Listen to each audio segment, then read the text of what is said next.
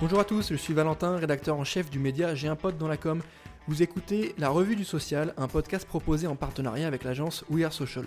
Pour m'accompagner aujourd'hui, je serai avec Laurent, fondateur du média J'ai un pote dans la com, et nous allons vous parler des toutes dernières actualités des réseaux sociaux, fonctionnalités, nouvelles tendances, études, nouveaux formats publicitaires, rien ne nous échappe. Que faut-il retenir de la semaine du social media C'est parti et au programme de ce nouvel épisode, on va vous parler d'Instagram qui déclare ne plus être une plateforme de partage de photos.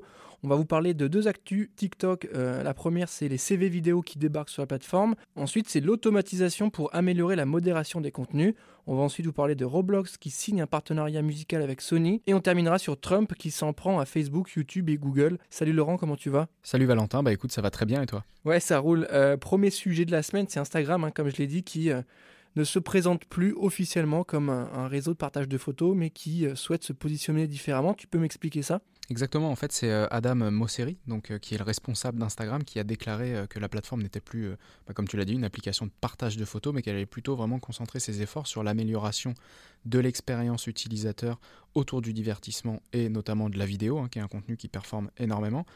il a également détaillé certaines des nouvelles fonctionnalités et expériences sur lesquelles Instagram allait travailler, et il a souligné également quatre principaux axes et intérêts d'Instagram, c'est vraiment les créateurs, la vidéo, le shopping et enfin la messagerie. Hein. Donc euh, les créateurs, bah, tout simplement euh, pour ceux qui créent sur la plateforme, donc qui trustent et qui créent le contenu sur la plateforme. La vidéo parce que c'est un format qui performe mieux que, que la photo l'expérience de shopping, hein, on en parle assez régulièrement, euh, notamment sur la RDS, mais également sur J'ai un pote dans la com, et également la messagerie bah, qui fait partie de l'expérience où de plus en plus euh, les utilisateurs euh, passent par Instagram pour s'envoyer des messages et des contenus. Et bon, on va suivre ça. Ça me fait penser un peu aussi à Twitter qui, à l'époque, n'était plus classé dans, le, dans iTunes en tant qu'application réseau social, mais application de news, comme un média. Donc c'est assez intéressant de voir ce changement de, de positionnement. Maintenant, TikTok, deux grosses actus cette semaine. Euh, on nous dit que les CV vidéo arrivent sur la plateforme. Est-ce que tu peux nous présenter le format euh, À qui ça va s'adresser et comment? Alors en fait, effectivement, TikTok euh, a annoncé qu'ils étaient en train de tester un outil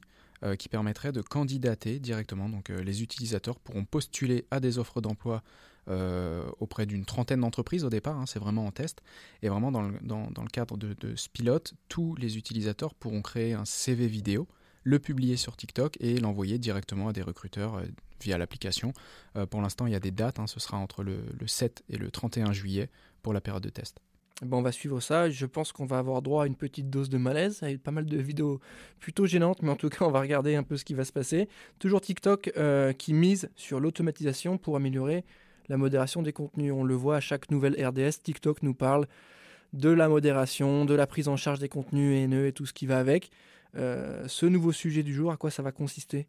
Bah en fait, TikTok, euh, pareil, hein, dans la RDS, on en parle assez régulièrement. Ils mettent en place énormément de procédures, d'outils et de ressources pour, euh, pour rendre leur application saine, bienveillante, et en tout cas l'expérience la meilleure que possible. Et là, aux États-Unis et au Canada, ils vont commencer à utiliser bah, des systèmes de révision automatisés pour supprimer les vidéos qui enfreignent la politique de sécurité euh, de l'application. Ça va tout simplement aider à accélérer le processus euh, pour les modérateurs. Donc vraiment pour que les modérateurs pardon, puissent euh, passer plus de temps sur l'analyse et la diffusion de fake news. En revanche, bah, tous les créateurs seront toujours autorisés à faire appel à un modérateur humain s'ils estiment que la vidéo a été injustement supprimée. Hein. Derrière, il y a toujours l'humain qui reste sur la, validation ultime.